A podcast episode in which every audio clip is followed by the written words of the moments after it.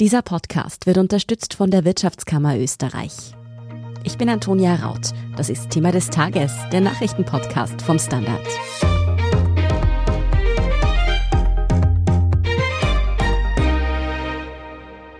Am Sonntag dürfen in Österreich die Geschäfte ausnahmsweise aufsperren, zumindest jene, die im Lockdown geschlossen bleiben mussten. Das ist an sich schon ein Tabubruch. Seit Jahrzehnten gilt der verkaufsoffene Sonntag vor allem bei den Gewerkschaften als No-Go. Und der Shopping-Sonntag sorgt noch aus einem anderen Grund für Aufregung. Das Lichtermeer zum Gedenken an die Corona-Toten, das am Wiener Ring stattfinden soll, wurde den Einkaufsfreudigen und dem Handel zuliebe nach hinten verschoben. Geht Konsum in Österreich wirklich vor Meinungsfreiheit? Und wie wird die Entscheidung begründet, während doch am letzten Einkaufssamstag vor dem Lockdown noch 40.000 Corona-Maßnahmen Gegner in Wien demonstrieren durften? Darüber spreche ich mit Innenpolitik-Redakteurin Irene Brickner. Und Wirtschaftsredakteurin Verena Keinrath erklärt, ob der ausnahmsweise verkaufsoffene Sonntag eine absolute Ausnahme ist oder in Österreich vielleicht schon bald ganz normal sein könnte. Fangen wir mal mit dem ersten Tabubruch an, nämlich dass in Österreich diesen Sonntag die Geschäfte aufsperren dürfen. Verena, welche Konditionen gelten dabei denn? Wer darf öffnen? Also aufsperren dürfen nur jene Händler, die während der Lockdowns geschlossen hielten. Also einkaufen in Supermärkten, in Drogerieketten spielt es am letzten Adventssonntag vor Weihnachten nicht. Das gefällt nicht allen Unternehmern. Der Handelsverband etwa hat dafür plädiert, da nicht weitere Keile zwischen die einzelnen Branchen zu treiben. Die Gewerkschaft hat aber ganz klar rote Linien gezogen. Warum? Mitarbeiter des Lebensmittelhandels stehen ja seit Beginn der Pandemie an der Virenfront. Sie waren während der Lockdowns extrem gefordert. Jeder zusätzliche Arbeitstag wäre für sie aus Sicht der Arbeitnehmer nicht zumutbar.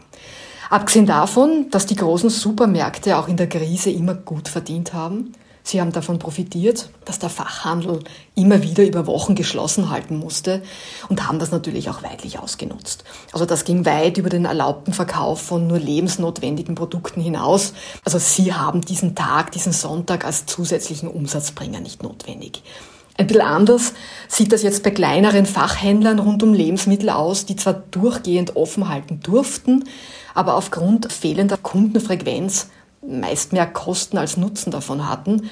Man kann da jetzt trefflich über Fairness, über Gerechtigkeit dieser neuen Sonntagsregelung diskutieren, aber Faktum ist halt, die Corona-Krise an sich ist nicht gerecht. Aber was erhoffen sich denn die Wirtschaftstreibenden nun eigentlich von diesem einen verkaufsoffenen Sonntag?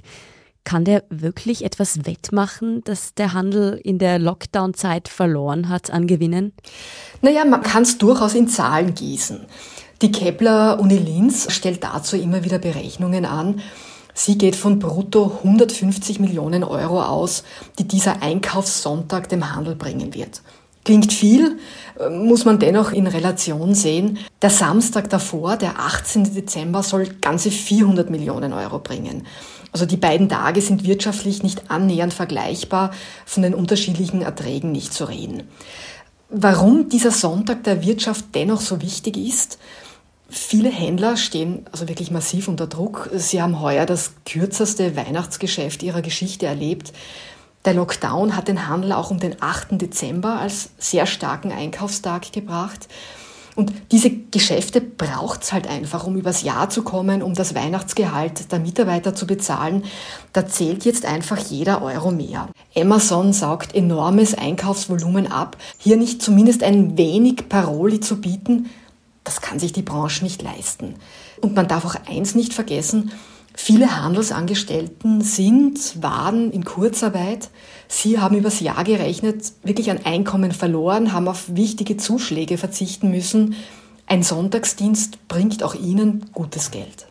Da sprichst du schon einen ziemlich interessanten Punkt an. Bisher waren ja vor allem die Gewerkschaften in Österreich immer strikt gegen verkaufsoffene Sonntage. Wie und unter welchen Bedingungen haben Sie denn nun einem verkaufsoffenen Sonntag zugestimmt? Sie haben zähneknirschend zugestimmt und beobachten es auch mit Bauchweh. Oberste Devise für sie war, es muss eine Ausnahme bleiben. Einmalig und nie wieder. Zweite Bedienung, alles nur freiwillig. Kein Betrieb, kein Mitarbeiter darf dazu gezwungen werden. Drittens, wer arbeitet, muss das Doppelte verdienen und auch einen entsprechenden Zeitausgleich bekommen.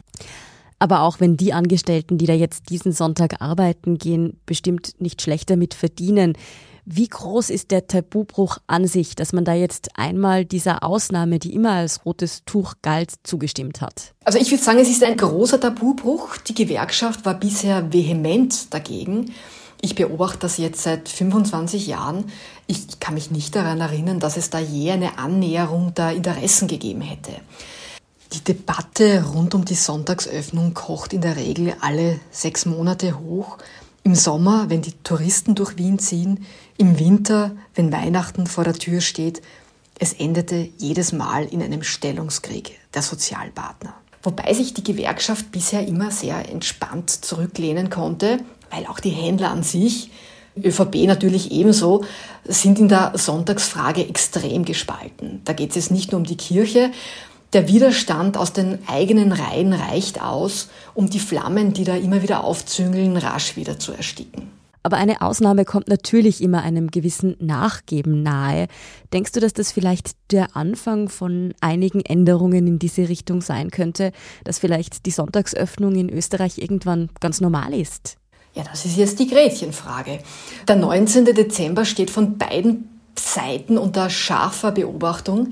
Erfahrungswerte hat man dazu ja bisher keine, also von einem offenen Sonntag bei einer Fußball-EM einmal abgesehen. Also ganz ehrlich, ich traue mich das nicht wirklich vorherzusagen. Klar ist, dass dieser offene Sonntag natürlich ein Türöffner sein kann für eine stärkere Liberalisierung. Ist so eine Kiste erst einmal geöffnet, dann lässt sie sich kaum mehr schließen. Und ich bin mir auch ganz sicher, dass wir nächstes Jahr, hoffentlich ohne schwere Corona-Krise, die ganz gleiche Debatte haben werden. Dann werden die Rufe danach mit noch größerer Vehemenz ertönen.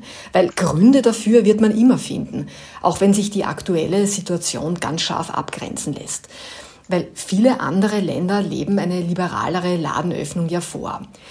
Wobei man die Kirche im Dorf lassen muss. Also Verfechter einer generellen Sonntagsöffnung findet man in Österreich nur selten. Selbst die liberalsten Händler wollen eigentlich nur wenige Sonntage im Jahr aufsperren. Regional begrenzt fordern sie viele Betriebe im ersten Wiener Bezirk. Sie machen sich dafür eine Tourismuszone stark, die es ihnen erlaubt, ihre Geschäfte sonntags zu öffnen.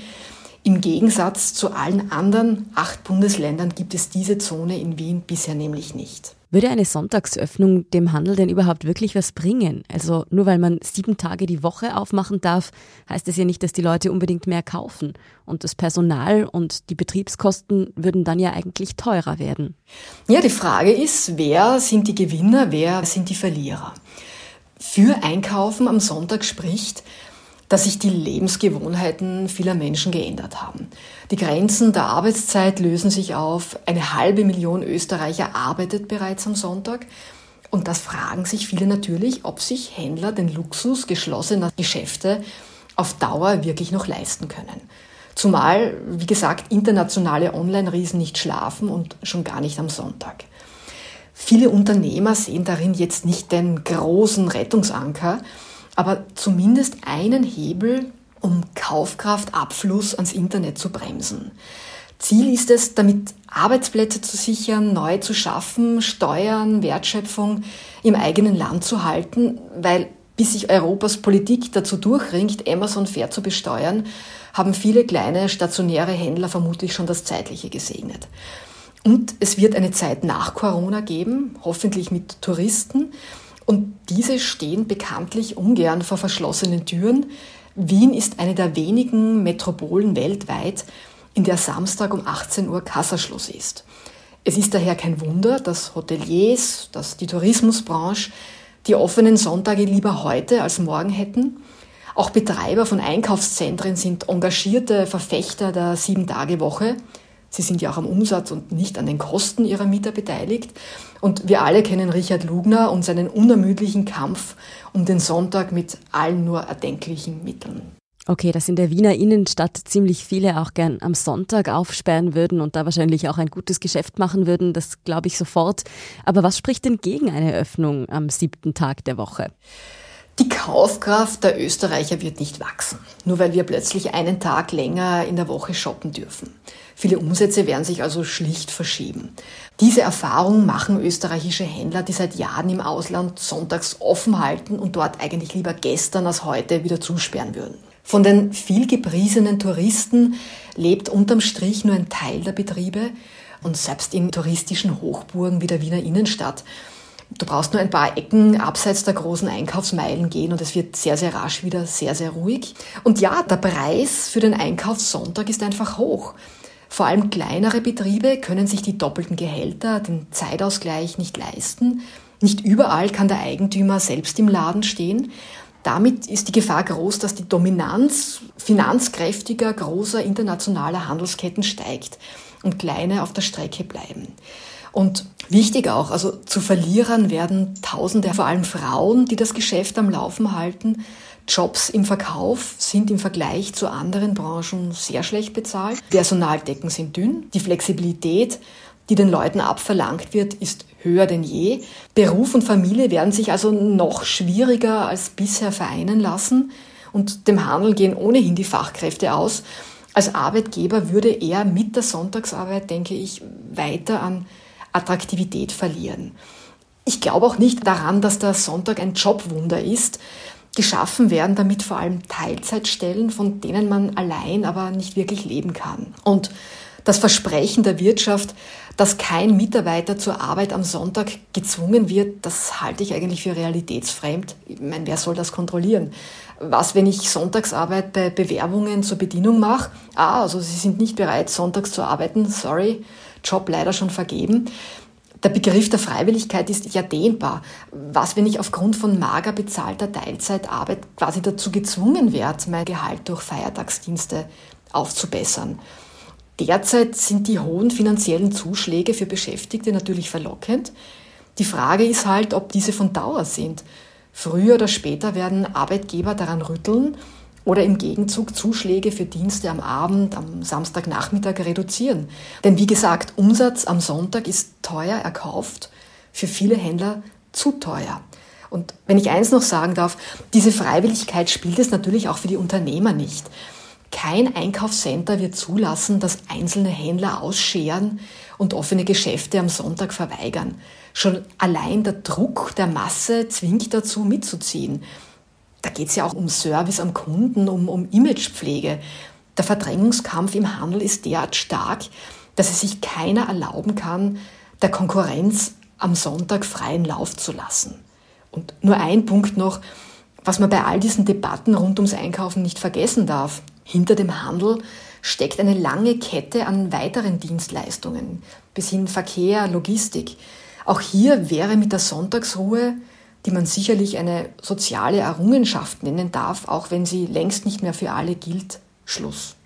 Verena, wie stehen eigentlich die Österreicher und Österreicherinnen selbst zum verkaufsoffenen Sonntag? Also würde die Mehrheit von uns gern auch am Sonntag shoppen gehen oder hängen wir doch irgendwie alle am ruhigen letzten Wochentag? Hm, also wie viel ist uns quasi der freie Sonntag wert? Also handfeste, seriöse Untersuchungen gibt es dazu meiner Erfahrung nach keine. Da wird halt lieber mit moralischen Keulen geschwungen, da wird mit dünnen Studien gewachelt. Je nachdem, wen man fragt, sind die Österreicher entweder Verfechter oder Gegner der Sonntagsöffnung. Ein wenig weiter hilft derzeit eine aktuelle Erhebung auch der Kepler Uni. Hier wurde danach gefragt, wer denn nun den 19. Dezember heuer zum Einkaufen nutzen will und ob man für oder gegen offene Geschäfte an diesem Tag ist.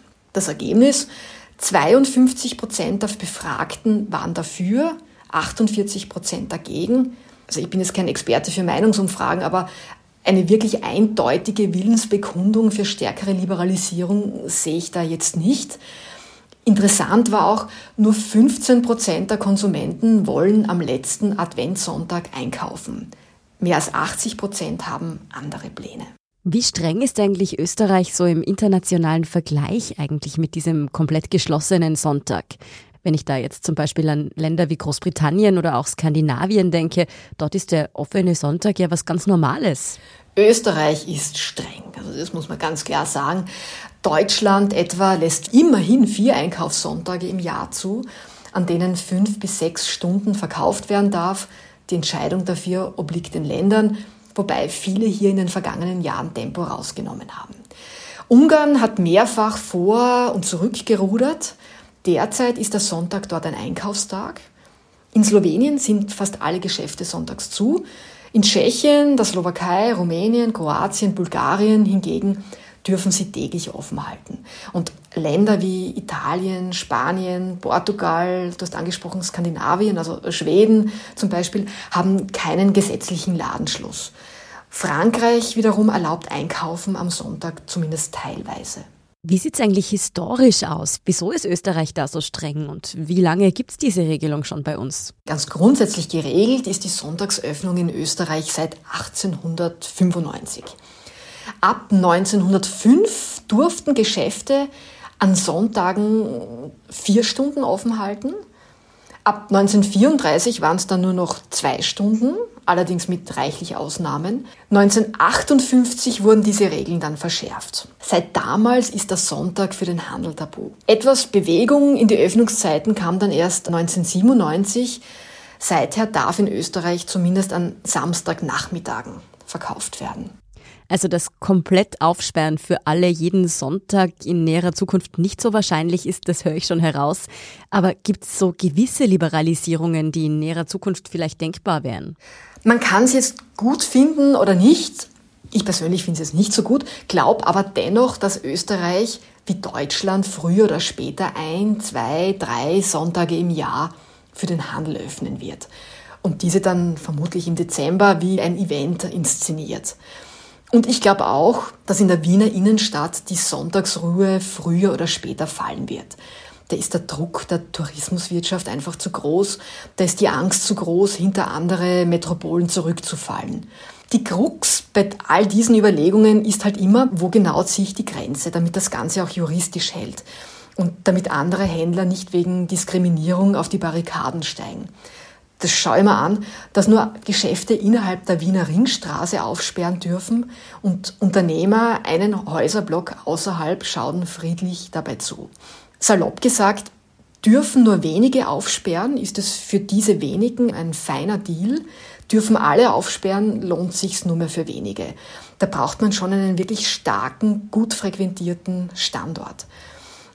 Gerade mit Blick auf Supermärkte muss man auch sagen, also Österreichs Ladenöffnung ist schon jetzt löchrig wie ein Emmentaler Käse. Ein Ticket für Sonntagsöffnung haben etwa Tankstellen mitsamt dem Lebensmittelhandel als Partner. An Bahnhöfen, Flughäfen ist Sonntagseinkauf erlaubt. Eine Gastronomiekonzession oder eine Betriebsanlagengenehmigung sind ebenso Schlüssel für die Sieben-Tage-Woche. Ich denke, der Lebensmittelhandel hat daher wenig Antrieb, wenig Ambition für eine völlige Liberalisierung. Kurzum, der offene Sonntag ist vielerorts schon Realität. Wir pflegen hier, wie man halt so schön sagt, eine zutiefst österreichische Lösung. Eine ziemlich österreichische Lösung ist dann ja auch dieser verkaufsoffene Sonntag, an dem eben nur manche aufsperren dürfen und auch nur ganz ausnahmsweise. Vielen Dank für diesen Überblick, Verena Keinrath. Vielen Dank auch. Neben Shopping steht in Wien am Sonntag ja auch ein Lichtermeer zum Gedenken an die Corona-Toten auf dem Programm. Wieso dieses nun aufgrund des verkaufsoffenen Sonntags nach hinten verschoben wurde und ob das auch für Corona-Maßnahmen kritische Veranstaltungen gilt, darüber sprechen wir nach einer kurzen Pause. Bleiben Sie dran. Good morning from New York. Maraba min Abu Dhabi. Ni hao aus Shanghai. Konnichiwa. Jumbo aus Kenia. Shalom aus Tel Aviv. Und hallo aus Wien beim Podcast Austria ist überall. Mein Name ist Christoph Hahn. Begleiten Sie mich auf akustische Geschäftsreise und erfahren wir gemeinsam, warum in Kenia von einem Meeting gebetet wird, was es mit dem 4G-Empfang in der arabischen Wüste auf sich hat und vieles mehr. Kommen Sie mit, Austria ist überall. Überall, wo es Podcasts gibt.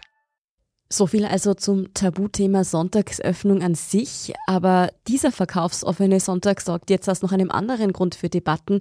Eigentlich sollte dort nämlich auch ein Lichtermeer am Wiener Ring zum Gedenken an die Corona-Toten stattfinden. Und das wurde jetzt den Einkaufsfreudigen und dem Handel zuliebe nach hinten verschoben. Bevor wir auf diesen Aspekt näher eingehen, Irene, was hat es mit dieser Veranstaltung eigentlich auf sich? Wer organisiert die und was wollen die Veranstalter damit bezwecken? Organisiert wird diese Veranstaltung von zwei Personen dem Daniel Landau. Das ist ein Lehrer und Politaktivist, früher bei den Grünen aktiv, jetzt parteilos, soweit ich weiß und einem Innsbrucker namens Roman Scamoni. Die beiden sind über Twitter in Kontakt miteinander gekommen und haben, so wie viele in den letzten Wochen, darüber diskutiert, dass sie diese am Rande der maßnahmenkritischen Demonstrationen zunehmende Aggressivität und die Übergriffe, die derzeit auf Spitalspersonal, auch auf Journalisten und Journalistinnen existieren, nicht mehr für akzeptabel erachten und dass man ein Zeichen in eine andere Richtung setzen müsste. Und aus dieser Diskussion heraus ist dann eine Anmeldung einer Lichterkette durch den Roman Scamoni bei der Wiener Polizei entstanden. Und in den Tagen danach hat sich diese Aktion dann in gewisser Hinsicht schneeballartig vergrößert. Es haben immer mehr Menschen erst in den sozialen Medien und daneben jetzt auch im Rahmen von Pressekonferenzen ihre Unterstützung dafür dokumentiert. Was konkret geplant ist, es sollen ab 18.30 Uhr in Wien am Ring und am Quai, also rund um die City herum, Personen sich sammeln, aber mit Abstand einer von dem anderen und mit FFP2-Masken, also Abstand jeder eineinhalb Meter vom anderen entfernt. Sie sollen Kerzen oder andere Beleuchtungskörper, keine Fackeln, sondern vielleicht Laternen, aber es gehen auch Handys mit den Taschenlampen mit sich führen um dann, wenn die Polizei den Straßenbahnverkehr und den Autoverkehr vom Ring und Quai tatsächlich hat stoppen lassen, dann sozusagen auf die Nebenverbahn zu gehen am Ring und auf die Gleiskörper am Quai und dort diese Lichter entzünden. Das soll so gegen 19 Uhr passieren. Dann in Anschluss daran, also mit entzündeten Lichtern, soll ein paar Minuten der doch schon sehr vielen Corona-Toten in Österreich, es sind über 13.000 Menschen daran gestorben, gedacht werden und auch so die Solidarität mit der Ärzteschaft und den Pflegerinnen und Pflegern bekundet werden, die ja jetzt Angriffen ausgesetzt sind. Das soll sozusagen ein Zeichen sein, dass man versucht, in Frieden miteinander, im, auch im Verständnis füreinander, diese Situation in allem Ernst, aber auch in Solidarität irgendwie darzustellen. Eigentlich hätte dieses Lichtermeer bereits am späten Nachmittag beginnen sollen. Früh genug dunkel wird es im Moment ja, dass man das auch schon gegen 16, 17 Uhr starten hätte können. Aber die Polizei hat dann eine Verschiebung nach hinten verlangt, aus wirtschaftlichen Gründen, weil ja verkaufsoffener Sonntag ist und man da den Handel nicht behindern wollte durch die Sperre des Rings. Ist es denn üblich, Irene, dass die Versammlungsfreiheit da hinter den Konsum gestellt wird? Also nicht, dass ich bisher gewusst hätte dass das so eindeutig und klar geschehen sei. Auf der anderen Seite stimmt aber auch, dass es sowohl das Menschenrecht auf Meinungsfreiheit gibt, als auch das Recht auf Erwerbstätigkeit auf freie Erwerbstätigkeit und dass es schon Entscheidungen, auch verfassungsrechtliche Entscheidungen gibt, dass Demonstrationen sowohl das eine als auch das andere darstellen und berücksichtigen müssen. So klar und eindeutig, wie das jetzt kommuniziert worden ist, habe ich es aber bis jetzt nicht erlebt. Wieso durften dann aber zum Beispiel am letzten verkaufsoffenen Samstag, bevor der Lockdown wieder gekommen ist, noch Corona-Maßnahmen Kritiker in Wien demonstrieren gehen? Auch das weiß ich nicht. Argumentiert wird es von Seiten der Polizei, dass es eben nach jetzt diesem doch dreiwöchigen Lockdown, also dem strengeren Lockdown, an diesem Wochenende für die Geschäftstreibenden in Wien die letzte Möglichkeit ist, um Geschäfte zu machen. Also das Weihnachtsgeschäft einigermaßen aufzuholen, was ja auch durchaus nachvollziehbar ist und dass aufgrund dessen gerade jetzt besonders auf auch die Interessen der Wirtschaft geschaut wird.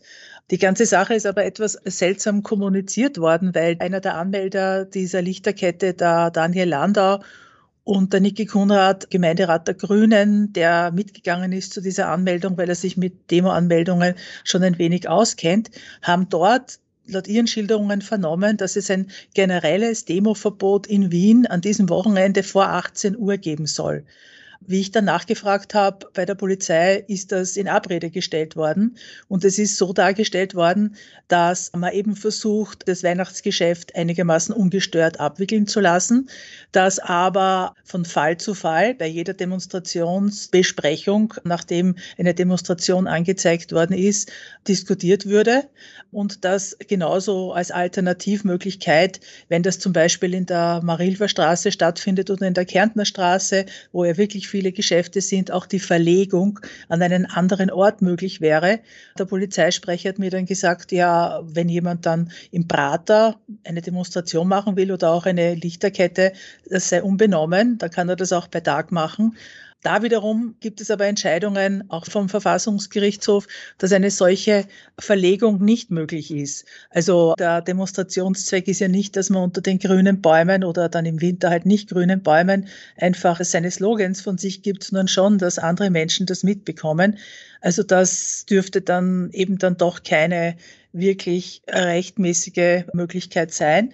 Bleibt offenbar diese zeitliche Verschiebung die, wie gesagt, also nach meiner Einschätzung einerseits in der jetzigen Situation verständlich ist, aber andererseits muss man wirklich darauf schauen, dass das eine Ausnahme bleibt, dass das nicht einreißt. Aber was ist dann mit den sogenannten maßnahmenkritischen Protestaktionen? Davon gab es ja in den letzten Wochen eigentlich jedes Wochenende welche. Dürfen die vielleicht stattfinden?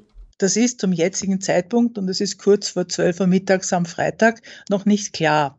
Es gibt laut Landespolizeidirektion Wien Gespräche mit allen Demonstrationsanzeigern. Es dürfte eine Reihe von solchen Gruppen oder Personen geben.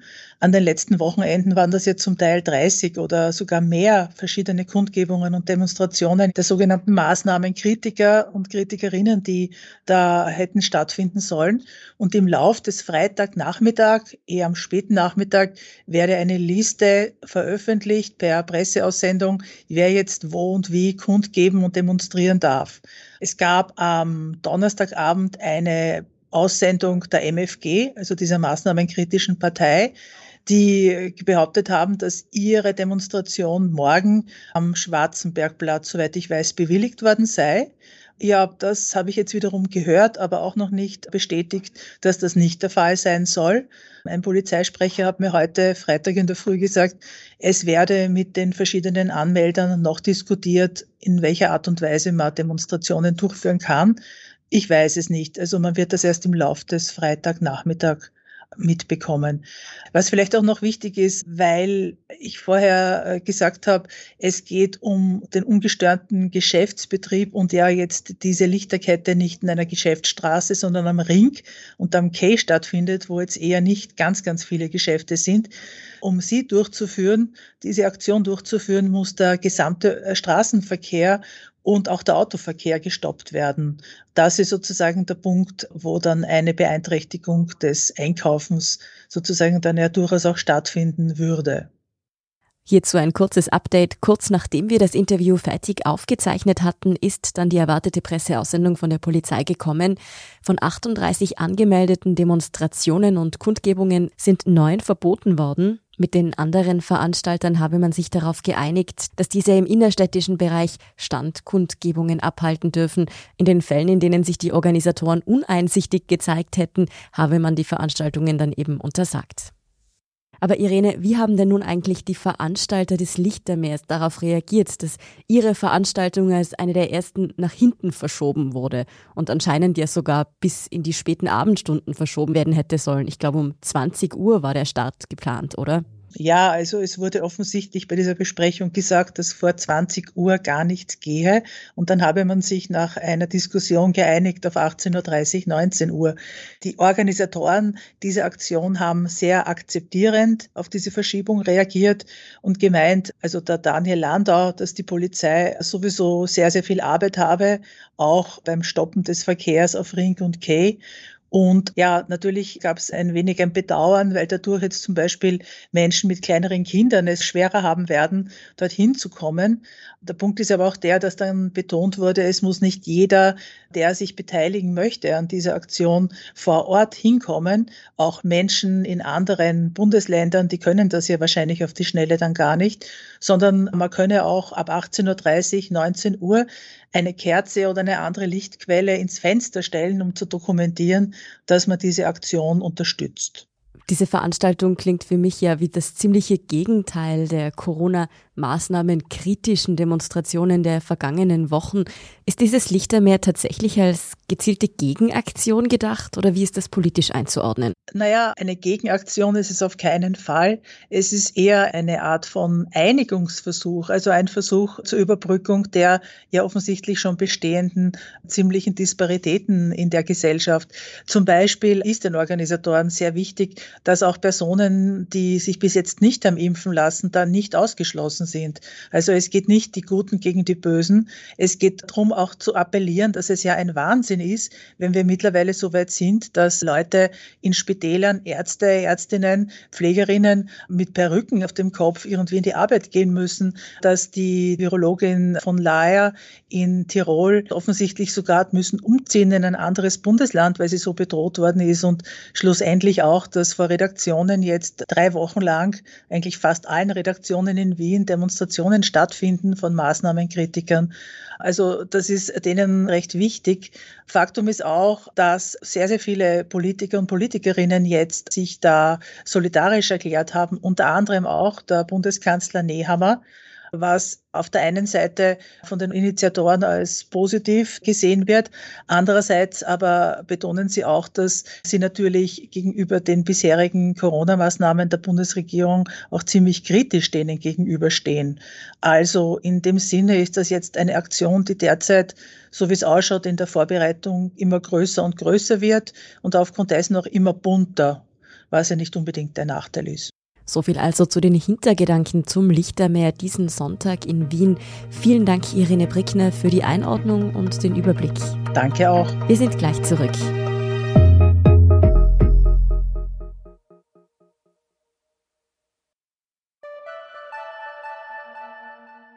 Good morning from New York. Maraba min Abu Dhabi. Ni hao aus Shanghai. Konnichiwa. Jumbo aus Kenia. Shalom aus Tel Aviv. Und hallo aus Wien beim Podcast Austria ist überall. Mein Name ist Christoph Hahn. Begleiten Sie mich auf akustische Geschäftsreise und erfahren wir gemeinsam, warum in Kenia von einem Meeting gebetet wird, was es mit dem 4G-Empfang in der arabischen Wüste auf sich hat und vieles mehr. Kommen Sie mit, Austria ist überall, überall, wo es Podcasts gibt. Und hier ist, was Sie heute sonst noch wissen müssen. Erstens, die österreichische Regierung hat heute die Corona-Regeln bekannt gegeben, die ab kommenden Dienstag und somit über die Weihnachtsfeiertage gelten sollen. In dieser Zeit und auch zu Silvester fällt de facto der Lockdown für ungeimpfte. Erlaubt sind Treffen von bis zu zehn Personen, auch ohne 2G-Nachweis. Darüber bis zu einem Maximum von 25 Personen gilt dann wieder 2G, wie Gesundheitsminister Wolfgang Mückstein von den Grünen und Familienministerin Susanne Raab bei einer gemeinsamen Pressekonferenz am Freitagvormittag erklärt haben. Zu Silvester soll außerdem noch die Covid-Sperrstunde von 23 Uhr in der Gastronomie aufgehoben werden. Zweitens, in einer Wohnung in Wien-Hernals ist ein umfangreiches Waffenarsenal sichergestellt worden. Die Polizei nahm unter anderem fast zwei Dutzend Langwaffen, mehrere Granaten und 13.000 Schuss Munition mit. Entdeckt worden waren die Waffen von Sanitätern, nachdem der Besitzer selbst wegen eines medizinischen Notfalls die Rettung gerufen hatte. Das gab die Polizei heute bekannt. Der 64-jährige Pensionist gelte als Sammler alter und teils antiker Waffen. Und drittens, der Revisionsbericht des Finanzministeriums zur ÖVP-Inseratenaffäre zeigt einmal mehr die Meldelücken bei den staatlichen Werbeausgaben auf. In den regelmäßig veröffentlichten Transparenzmeldungen scheinen nämlich niedrigere Inseratenkosten aus als im Bericht des Ministeriums. Der Großteil der Differenz entfällt zwar auf die in den Transparenzmeldungen nicht enthaltenen Steuern, aber selbst inklusive dieser Summen bleiben Meldelücken von mehr als einer halben Million Euro jährlich. Mehr dazu und alles weitere zum aktuellen Weltgeschehen lesen Sie wie immer auf derstandard.at. Danke fürs Zuhören und all jenen, die uns auf Apple Podcasts oder Spotify folgen, uns eine nette Rezension geschrieben oder eine 5-Sterne-Bewertung gegeben haben. Und ein ganz besonders großes Dankeschön all jenen, die unsere Arbeit mit einem Standard-Abo oder einem Premium-Abo über Apple Podcasts unterstützen. Das hilft uns wirklich sehr, also gerne auch Freundinnen und Freunden weiterempfehlen. Verbesserungsvorschläge und Themenideen schicken Sie uns am besten an podcast.derstandard.at. Ich bin Antonia Raut, Baba und bis zum nächsten Mal.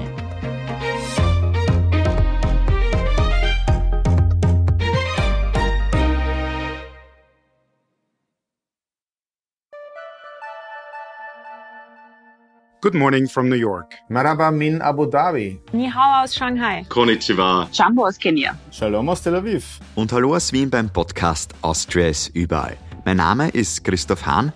Begleiten Sie mich auf akustische Geschäftsreise und erfahren wir gemeinsam, warum in Kenia von einem Meeting gebetet wird, was es mit dem 4G-Empfang in der arabischen Wüste auf sich hat und vieles mehr. Kommen Sie mit, Austria ist überall, überall, wo es Podcasts gibt.